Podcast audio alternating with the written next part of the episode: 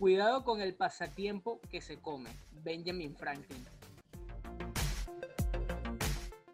Eh, recuerda visitarnos en www.publiciteca.com. Allí vas a conseguir todo el contenido que realmente te interesa. Somos tu revista de bolsillo. Acuérdate que si te das a la sección de radio, también vas a escuchar la mejor programación que tenemos para ti. Publiciteca.com. Recuerda que Publicite se escribe Publicite con ese de, de, sapo y teca al final. Eh, señores, quizás para lo que no sabían y lo que no entran en contexto todavía, hoy tenemos un invitado bastante especial y particular, ya lo hemos tenido en otras ocasiones. Eh, estuvo, el que no se ha puesto en contexto con, el invitado de hoy puede ir a Solo Sígala y va a buscar eh, el antepenúltimo podcast que se publicó y vas a saber. Hoy tenemos como invitado nuevamente en la casa, pero esta vez en la revista como portada de una de nuestras ediciones especiales a Paulo Masterchef. Bienvenidos, Paulo. Un saludo desde Palmira, Valle, Colombia, papá. Uf, no lo dijo más duro porque no se pudo. ¿Cómo está, Pablo? Cuéntame. ¿Cómo está todo? Eh, eh, estamos eh, actualmente pasando por temas difíciles, pero los cuales ya estábamos esperando, la verdad, que pasaran. Pero a nivel personal, a pesar de todo, créeme que estamos en una situación, digamos, de crecimiento, desarrollo y mucha reflexión.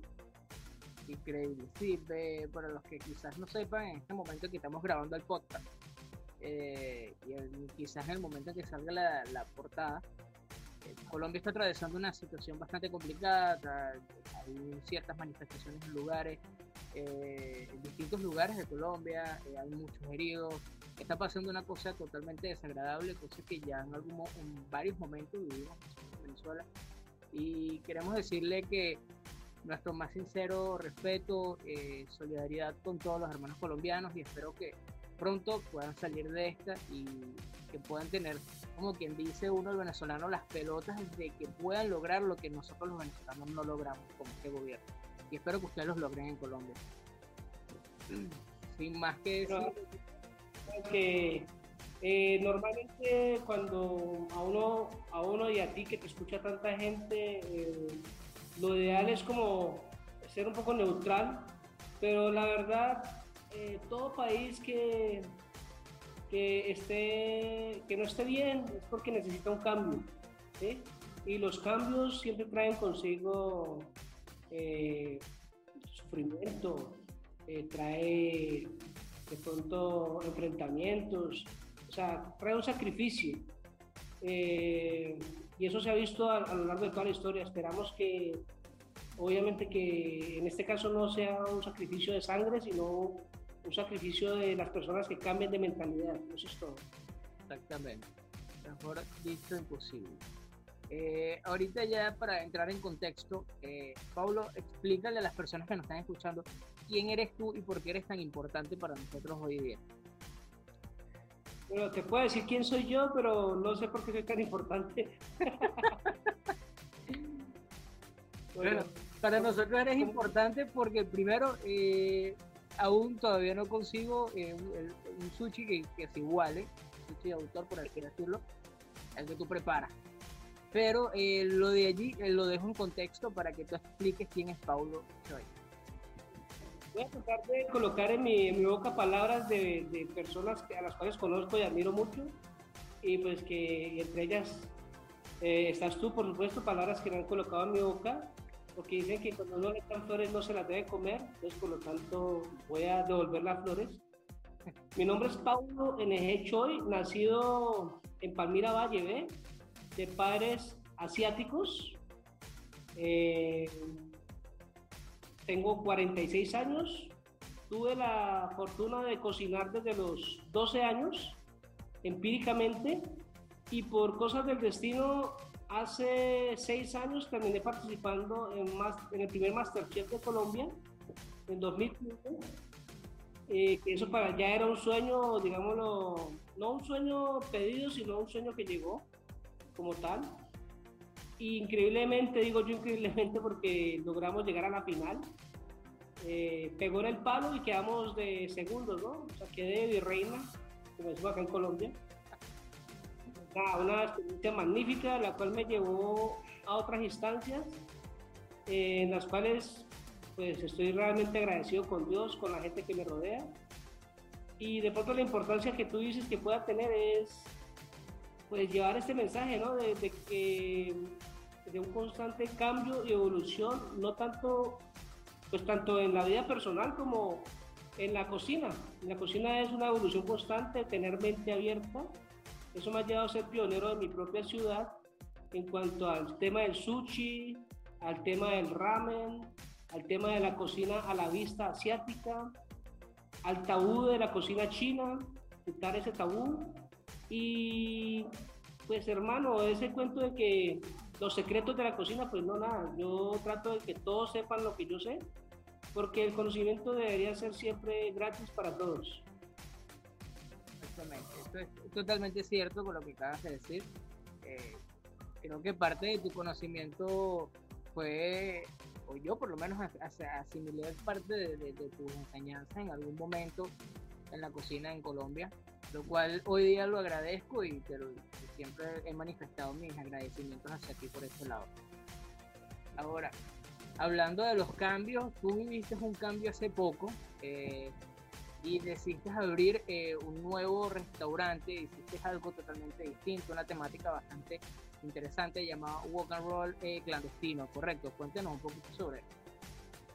Bueno, yo hace muchos años tenía el concepto de la cocina abierta, pues, que para que la gente conociera que el arroz chino pues no llevaba proteínas raras, como decía, ¿no? Que, que llevaba eh, carne de perro, cosas sí, sí, sí.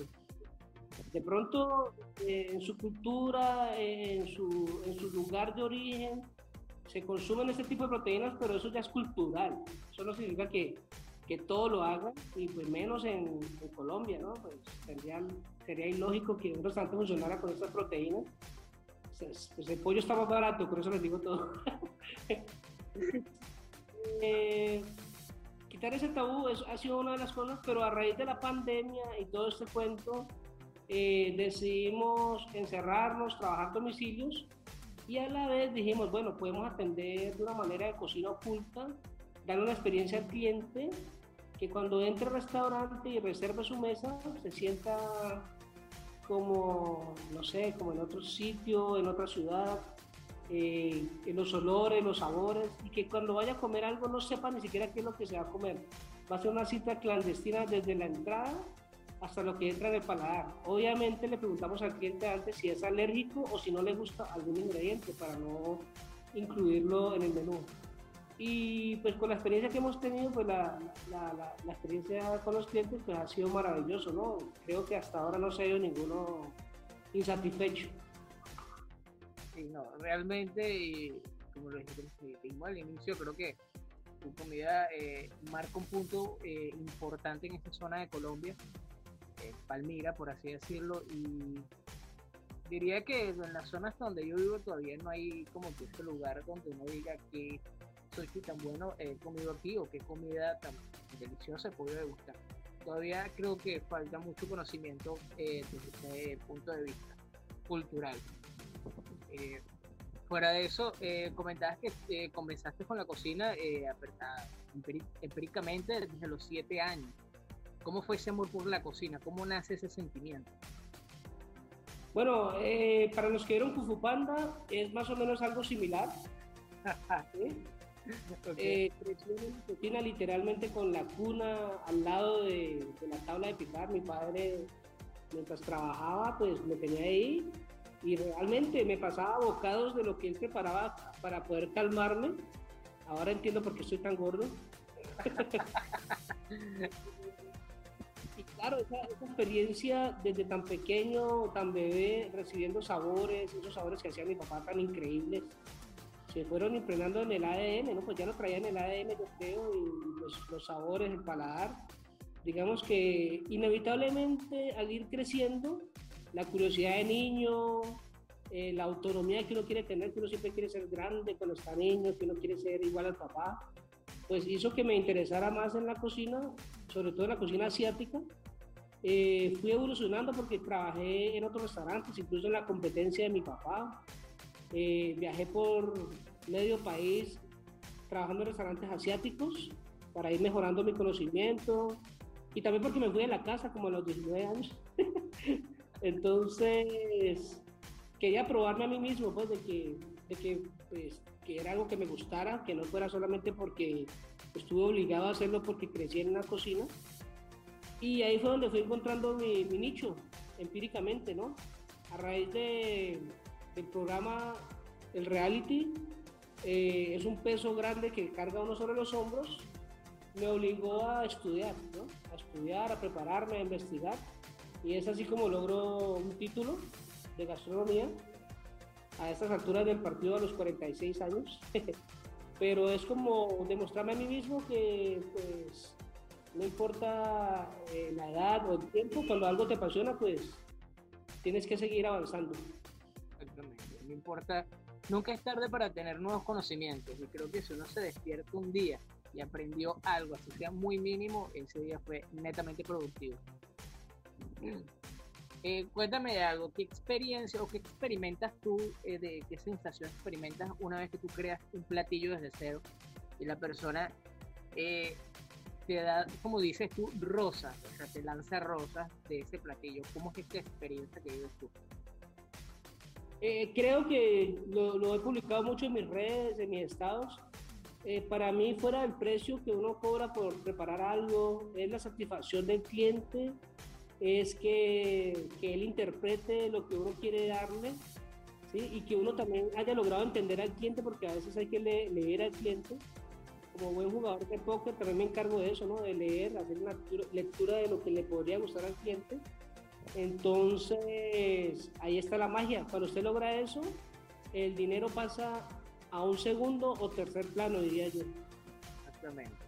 Sí, ese placer de disfrutar de, la expresión facial de la persona, de que le gustó lo que preparaste como tipo, okay, que, que divertido y que después quizás ella, esa persona va corriendo la voz y muchas otras personas llegan y te dan como que el, mismo voto de aprobación y es como que wow, que, fue increíble, ¿no? algo especial. Sí, de cierta manera, eh, Darwin, pues interrumpiéndote, es como pues uno termina siendo un artista en la cocina. Pues yo sé que suena eh, de pronto pretencioso, pero es cuando, eh, un artista sube a la tarima y recibe un aplauso, me imagino que es tan gratificante como saber que alguien pagó la boleta por entrar a verlo. Es más o menos, o creo que igual de significativo para nosotros con los comensales. Exactamente. Y te voy a decir algo, y quizás no sea eh, eh, un, un, halago, como tú le llamas, tiradera de rosa, pero las personas que nos están escuchando pueden ir a las redes sociales de Paulo. No estoy seguro si actualmente tú publicas tus platos en tus redes sociales, pero tu emplatado es brutal, o sea, es una cosa de otro nivel que no creo que un artista realmente eh, haga ese tipo de cosas. Entonces sí es válido lo que tú dices, de que es un arte que, que te está pagando por una boleta, porque lo que tú haces en los platos es magnífico, desde el sabor que lleva cada bocado de comida hasta el emplatado es magnífico. Eh, esos emplatados los podemos ver en qué red social, en, qué Instagram. Bueno, eh, te nombro eh, en Instagram, em, en Master7Co, este, se puede encontrar en Instagram Master7Call, arroba Master7Call, o si no, Paulo Masterchef, todo pegado y con un Paulo Masterchef. Y qué te cuento, hay tratados que no subo porque son de clandestino. Se supone que si los quieres ver, tienes que pagar la boleta. Claro, son Entonces, especiales. Sí, pero con bueno, con especial orgullo digo que uno también se equivoca, a veces uno interpreta mal, eh, pero eso es parte del aprendizaje. Eso es como cuando, cuando a veces de los errores salen cosas hermosas o a veces haces cosas hermosas que en realidad no, no llenan lo que querías lograr. Entonces, eh, es eso, es aprender todos los días de lo bueno, de lo malo. Eh, me enorgullece mucho de que sí, en verdad no sé, es como que se inspira uno en el momento. Prácticamente eh, uno quisiera como que todos los emplatados salieran igual para que todos tuvieran la misma experiencia, pero podría decir que cada plato es único cuando lo haces por reserva es único. Es una creación única para el cliente y creo que si el mismo cliente quiere repetirla, no podría. Es como una experiencia, estás viviendo una experiencia y cada plato es una experiencia diferente. Este... o sea, de pronto no va a ser el mismo pincelazo de la salsa, de pronto no voy a utilizar los mismos ingredientes la próxima vez. Eh, algunos lo llaman cocina de autor. Eh, yo lo llamo cocina clandestina, cocina de lectura, porque si el mismo cliente viene hoy con una actitud diferente a la vez pasada, créeme que el plato le va a salir de otra manera. Y la próxima semana si viene y viene con otra actitud, pues se le prepara de otra manera. Es diferente el, menú que está en la carta ya estándar, pues obvio, ese sí tratamos de que sea siempre 100% fiel, porque entonces pues tampoco tendríamos una línea de negocio, ¿no? Pues imagínate, no sé, por nombrar marcas, eh, no sé, KFC o, o, McDonald's haciendo una invención diaria y cambiándole sabor al cliente todos los días, pues obviamente el cliente no lo va, no va a ser fiel. Pero en el caso de nosotros podemos jugar con eso porque por eso se llama cocina clandestina, cocina de autor. Sientes que estás trabajando con las emociones de la gente desde un punto comestible. Exactamente, y sensorial, ¿no? También el tipo de música que escuchas en el momento de recibir cada plato, la, la intensidad de la luz en el momento de recibirlo, mm, de pronto la actitud del mesero o, o, a veces yo, porque pues con la pandemia hemos tenido que reducir personal, pero cuando yo lo sirvo también es como la intención con la que yo quiero entregarle el plato, ¿sí? la sensación que quiero causarle al cliente, ¿sí? Entonces, por eso te digo, cada vez, así vengas 10 veces, las 10 veces vas a sentir una experiencia diferente mientras sea el menú clandestino. Y ahorita que tocaste algo importante que es tú con la experiencia musical, tú eres, eh, desde que tengo uso de razón que te conozco, te encanta el rock y, y todo, no he escuchado algo diferente en, algunos de tus restaurantes que no sea rock eh, clásico, Aerosmith, Son Rock y esa gente. Entonces, nómbrame tres bandas favoritas que tú digas, tienes que escuchar esta banda y por qué.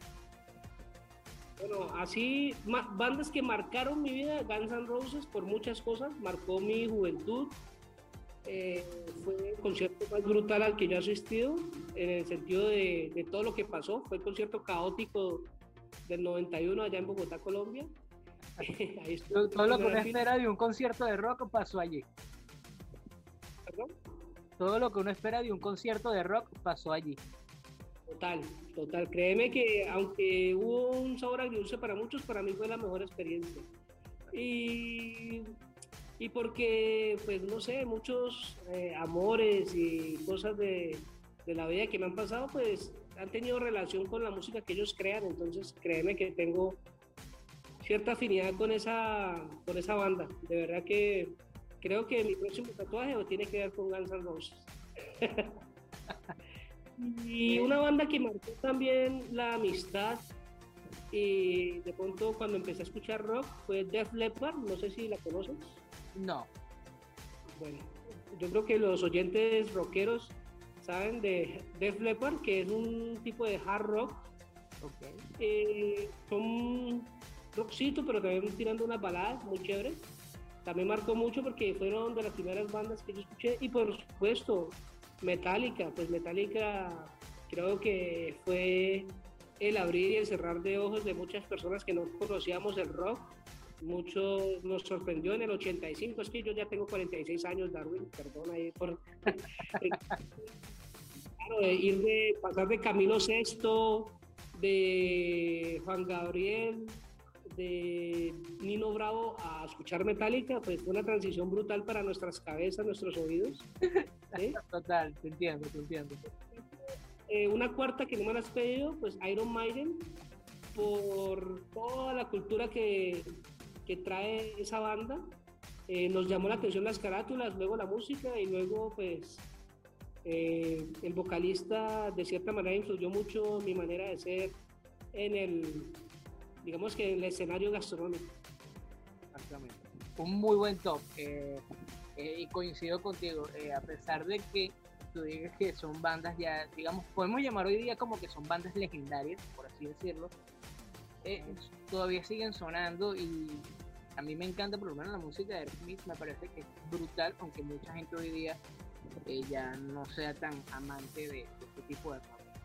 Eh, Smith me parece que es excepcional, Metallica me parece que es brutal que a pesar de los años sigue sacando música y se adapta al mercado y me parece que es una música totalmente increíble.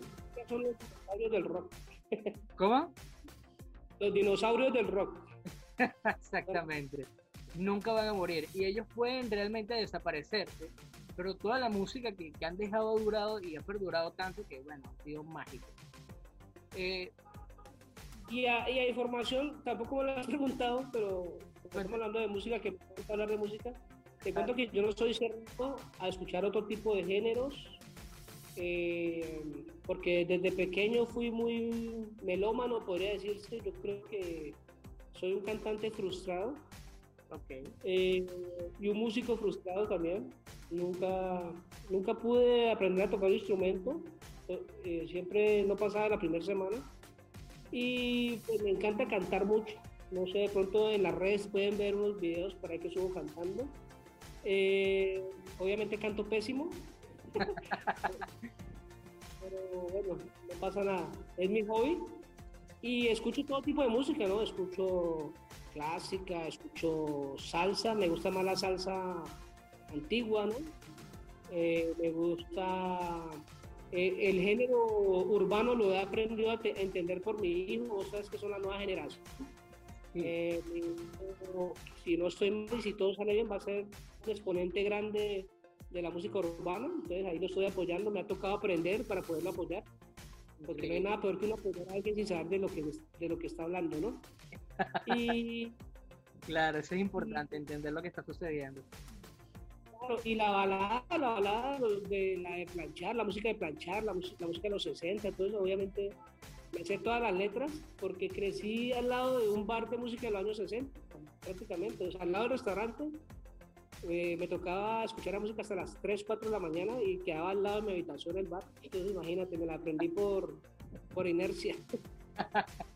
Sí, eso, eso, eso me pasó a mí por un tiempo, pero más que todo con el con, con, con uno que otra canción de vallenato que vivía en una casa donde la parte de abajo el dueño digamos que ponía vallenato y que se levantaba hasta que se iba a dormir y creo que me puedo sentar tranquilamente hoy día a hablar de vallenato, no sé, me lo aprendí sin querer. Pero...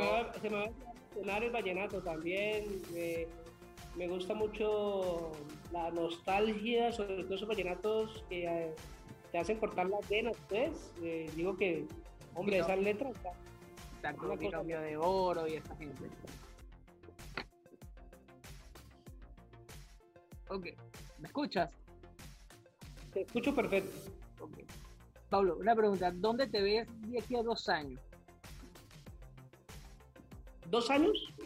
de aquí a dos años, ¿dónde te ves tú? ¿Qué proyección de vida te, te, imaginas? Hace dos años me preguntaron lo mismo. y bueno, ya sabes lo que pasó. Entonces, eh, sin atreverme a hacer una vez mal agüero, eh, creo que en dos años nos vemos gastronómicamente y personalmente muy bien creciendo, eh, con mayor conocimiento, de pronto una manera de figurar diferente a lo que hemos estado haciendo, o sea, porque pues, me he apoyado mucho con lo de Masterchef, pero creo que ya es momento como de crecer como Paulo en el hecho ¿sí? como persona, como tal, no solo pegado a reality, aunque reality le debo mucho, eh, y de hecho lo que me ha hecho conectarme de nuevo este año con mucha gente por lo de Amazon Prime que, que nos volvió a lanzar la temporada, entonces hemos tenido mucha vigencia latinoamericana. Nos hablan de todos los países, que es un orgullo, nos da mucho apoyo y nos abren las puertas de otros países. Eh, yo siento que en dos años quisiera estar haciendo una gira latinoamericana, entre esos incluyo Venezuela. Venezuela hace mucho tiempo he querido visitarla, me han invitado muchas veces, pero Mm, digamos que entre una cosa y la otra no ha sido posible. Entonces, no, espero conectarme con las personas que, que me siguen en cada país y, y, de pronto mostrarles la cultura gastronómica eh, de Colombia y también la asiática que yo promuevo, que es con ingredientes locales. Así me veo en dos años. Increíble, increíble. Eh, de, de mi parte, realmente espero que logres, o no espero, quiero verte en esta gira. Sería magnífico realmente poder apreciarte en una gira internacional, eh, llevando tu comida, tu comida a cada rincón posible. Y de hecho, creo que te lo coloqué en un post de Instagram que debería de ser un, como una especie de, de, de, de web show. O sea, primero tienes la alegría, eres un carajo que, que, que conozco que nunca está molesto, nada, siempre estás feliz, siempre tienes una sonrisa en la cara, siempre tienes un chiste o algo agradable sin importar la situación que estés viviendo. Pero eh, me parece que eres un carajo que eres bastante amigable por esta parte. Y creo que esas cosas, ese, la humanidad hoy en día necesita un poco de esa, de esa energía, contagiarse de esa energía que quizás tú puedas transmitir. Eh, súper, súper porque pues no es que yo haya querido dar ese, esa faceta, sino que en realidad es mi faceta, tú me conociste. Y pues siempre es como que trataba de, de que los que tenían los ánimos caldeados, pues bajárselos. Y siempre traté de ser mediador en todo momento, en cualquier situación. Entonces, esa es mi personalidad. Yo creo que yo hubiera sido un buen diplomático, por decirlo así. Eh, pero bueno, algo que no se me va es la hipocresía. Yo creo que la diplomacia hay que usar a esto mucho. Es, entonces, por eso no, no le hice camino. Entonces, no, pues nada, es mi manera de ser, muy tranquilo, incluso en los momentos más difíciles, que pues que debería haber explotado 10 veces más, pues simplemente un pequeño estallido de, de emociones y ya pasa. Entonces, créeme que que no es que sea bueno o malo ser tranquilo, porque a veces también es bueno ser eh, reaccionario, ¿no? Lo que pasa es que hay que saber cuándo reaccionar. Eso es todo. Exactamente. cuéntanos de tu cocina, Ser. Tienes una cocina brutal y te la he halagado muchas veces. ¿Qué, te inspiró a tener esa cocina tan magnífica? Que de paso la presumes mucho en las redes sociales y, coño, da, da como un poquito de envidia. La cocina, quisiera cocinar ahí. Mira, yo, yo, realmente lo que hacen las cámaras, ¿no? las cámaras y, tú. lo que hacen los, filtros de la, de la, cámara, ¿no? No, mi cocina es sencilla, eh, es una cocina de tres wok. Eh, trato de manejar lo que más pueda en acero, pero a veces por costos mezclamos acero con hierro, con aluminio eh, tenemos tres wok eh, en una sola tira, tenemos un wok individual para los eventos, tenemos dos estufas de tres, de tres puestos, o sea, seis puestos, un freidor, como seis mesones para trabajar, pero todo está distribuido dentro de la misma casa, ¿no? No está todo en un solo sitio. Eh, eso nos permite ser más versátiles a la hora de despachar pedidos en línea, por las plataformas, domicilios y tener una cocina explícitamente para el show de clandestino. Entonces, digamos que también tenemos un mesón que es solo para sushi. Ahora lo que nos falta es personal, pero bueno, digamos que ya habrá la oportunidad de contratar más personas cuando ya todo se normalice. Eh, pero bueno, la cocina se hizo de la unión de tantos restaurantes que tuve que cerrar a raíz de la pandemia, o sea que no estoy presumiendo nada. Sí, la pandemia digamos que nos afectó a todos desde algún punto, digamos que negativo, pero el, punto es en reinventarse, creo que tú te reinventaste y lo hiciste de una manera genial. Pero bueno, todo, todo son etapas que, debemos vivir. ¿Sientes que has logrado todo en tu vida? Que, que ya lograste todo lo que querías o hay algo más que todavía quieres lograr? Pero tengo ciertas pasiones ocultas que ya no son tan ocultas porque eh, el reality realmente me, me desnudó el, alma, digamos así, porque traté de ser, traté de ser lo más transparente posible, ¿sí? Porque una por compromiso y por lealtad conmigo mismo, y otra porque a pesar de todo me estaban viendo mis amigos, mi familia, la gente que me conoce, y pues ya una payasada haberme mostrado de otra manera. ¿Ok? Entonces, eh, una de mis pasiones es poder eh, viajar a, Europa, pero es por ese tema de hacer un tour gastronómico bien brutal para llevar la gastronomía latinoamericana de la manera como yo la veo, ¿no? Eh, hay, una, hay una cosa que dice que el hecho de que tú seas eh, venezolano no significa que hagas las mejores eh, reinas pepiadas, ¿no? Exactamente. El hecho de que yo sea chino no significa que yo haga el mejor arroz chino. El hecho de que sea colombiano no significa que haga el mejor sancocho. ¿Sí? Entonces, en base a esto, pues, eh, pues yo iba a comer a muchos sitios, pues y he notado que no, que es que el cocinero ahí es de tal país, entonces él, hace, él tiene que hacer tal comida muy buena. Es italiano, por ejemplo, entonces la pasta es muy buena, por ejemplo. Pues no, no significa que por ser italiano va a ser la mejor pasta, ¿no? Entonces lo que yo quiero es aprender muy bien la cocina colombiana y mostrarla tal cual en el resto del mundo. Eh, sé que suena un poco loco, pero mira, Hace siete años era muy loco que yo andara por todo Colombia. Eh, hace diez años era muy loco que yo estuviera vendiendo sushi. Hace 15 años era muy loco que, que yo no estuviera loco. Pero es que todo, es posible, eso es una muestra que es posible. Se puede, es posible ser loco y lograr cosas increíbles. o sea, lo peor de, lo peor de, vivir una vida es no estar loco, porque eh, los locos eh, tienen la ventaja de que pueden hacer lo que quieran y si les va mal, pues simplemente van a decir lo mismo, no, es que él estaba loco. Sí, es verdad. No, el loco simplemente hace lo que le da la gana. ¿Y quién le dice, no, está loco? Y resulta exitoso. No quería decirlo así. Pablo, ya para finalizar, ¿Cuál es tu comida favorita y por qué? Bueno, eh, uff, hermano, si usted le pregunta eso a un cocinero, es una cosa loca. Eh, depende como la época, el estado de ánimo y el bolsillo, ¿no? Pero, mira, yo me conformo, o no, yo me conformo, no, yo soy feliz eh, comiendo bandeja paisa por ejemplo, aquí en Colombia. La bandeja paisa para mí es una sobredosis de carbohidratos, sobredosis de grasa, pero también es una sobredosis de sabores. ¿Ya? Total. Y creo que reúne, si no el 80, el 90% de, del gusto colombiano. ¿Ya?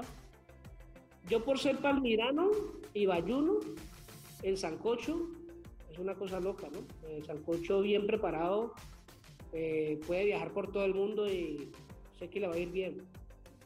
Y también es uno de mis favoritos. Y algunos se preguntarán, yo siendo asiático, pues, ¿qué es lo que más me gusta y todo eso? No, realmente yo he tenido momentos de, de debilidad y me he conformado con un arroz recién hecho, un huevo término medio y una ketchup deliciosa lo mezclo todo y eso para mí es una locura en el paladar. ¿Por qué? No sé, seguro me trae sabores de la infancia o de pronto cuando estuve en la mala, como decimos por acá, o de pronto después de alguna juerga con los amigos o, algo así, que llegaron a la casa no había nada que comer y, solo había ese arroz para repelar con huevo, pues no sé, eh, para mí me crea muchas emociones en, la mente el paladar. Simplemente un buen arroz con huevito. sí, es verdad. No, y ahí comparto eso con lo que decía el arroz con huevo. Creo que lo dije aquella vez en Solo Sigla. Que yo cuando llegué a Colombia fue como que, ok, eh, quiero un desayuno. ¿Qué más pero un desayuno normal? Una arepa, una empanada, que yo. Cualquier cosa menos eh, arroz con huevos pericos y una taza, creo que era de café en ese momento. Y después como que, ok, esto no es un desayuno, esto puede ser un almuerzo si le pongo tajada. Entonces, claro, después. ¿Cómo?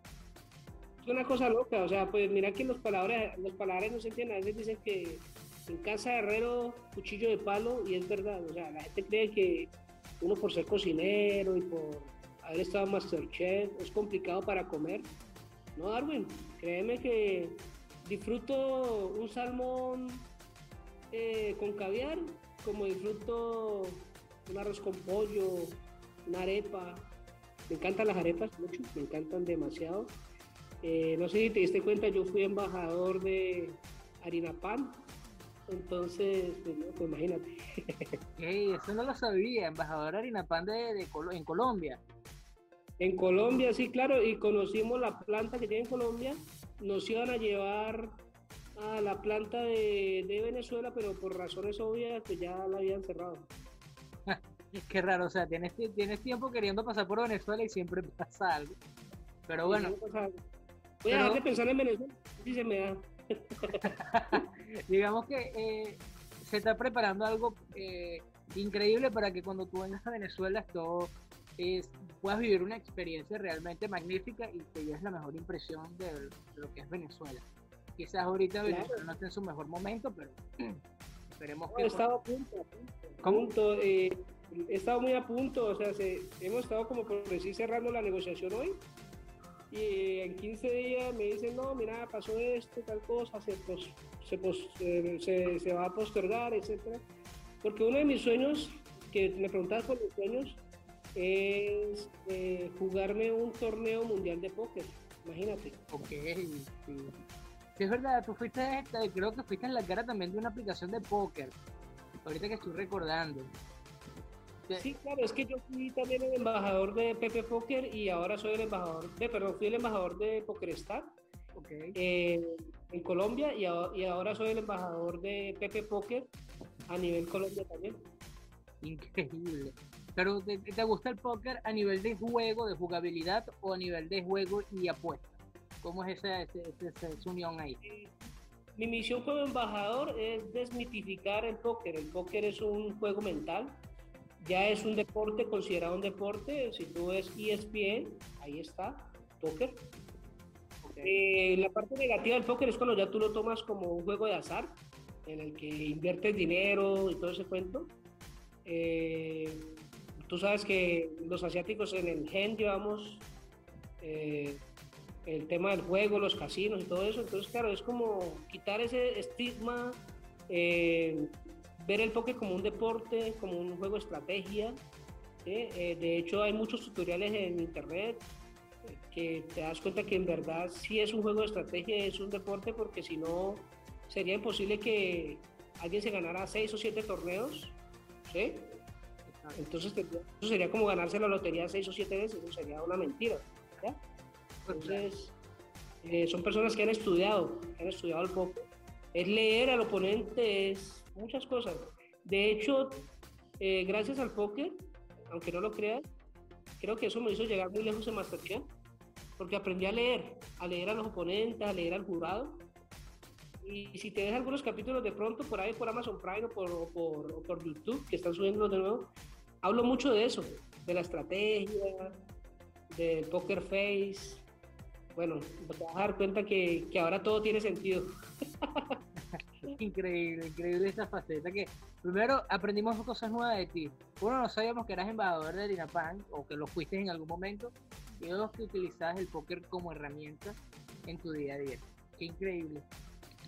Eh, Paulo. Sí, increíble. ¿Cómo? un honor que me tengas en tu programa. Eh, de verdad, muchas gracias por, por todo esto que, que me ofreces. Para nosotros es algo muy grande es eh, poderlo visualizar a través de tus medios, porque sabemos que, que te ven y te van a dar muchísima gente y es una oportunidad inmensa para darles a conocer no solamente cosas de Pablo Masterchef, sino de Colombia, de, de, mis orígenes, que es Asia, China, y pues nada, de que nos podemos llevar bien, ¿no? O sea, eh, eh, yo sé que esto no es un programa para eso, pero tenemos que llevarnos bien entre todos los, latinoamericanos, sin importar de dónde seamos, porque a la final, eh, hermano, pues si usted se corta las venas y yo me corto las venas, es el mismo rojo, no te preocupes. Exactamente. Increíble, Pablo. Eh, bueno, creo que no tengo más nada que agregar, lo acabas de decir todo. Para mí fue un honor tenerte otra vez. Eh, me parece que eres una persona increíble. Te deseo el mejor de los éxitos, que sigan creciendo muchas cosas a las personas que nos están escuchando, quizás aquí en Venezuela, esas marcas importantes, recuerden que Paulo quiere venir a Venezuela. Búsquenlo, por favor. Quiero que Paulo conozca Venezuela. Pablo, fue un honor tenerte con nosotros el día de hoy. Muchísimas gracias. Eh, si quieres decir tus redes sociales y algún último mensaje. Bueno, mis redes sociales son arroba Paulo Masterchef para que me escriban por... Primero, pues que me sigan, eh, me pueden escribir, siempre respondo, no, no importa si me demoro o no, respondo. Me gusta leer a las personas que, que están pendientes de lo que hacemos. Eh, estamos en Palmira, Valle, Colombia, ya lo saben, por acá bienvenidos, bienvenidos siempre, no sino que me dicen con tiempo, ahí está mi teléfono, mi WhatsApp es público. Eh, pues nada, de verdad que apoyo total hacia todas las personas que tenemos alrededor. Y muchas bendiciones para todos los que escuchan esto. Y a los que lo escucharán, en, pues como esto queda para la perpetuidad, pues lo escucharán más adelante, no sé en qué año estén escuchando este momento amigo, muchas bendiciones para ti también. Eh, soy Pablo NG Choi, más conocido como Pablo el Chino de Masterchef. Eh, un saludo, se les quiere mucho. Eh, pues nada, no importa dónde estés y en qué año, eh, créeme que tus sueños se van a cumplir. Te lo dijo Paulo Choi. Llévatelo.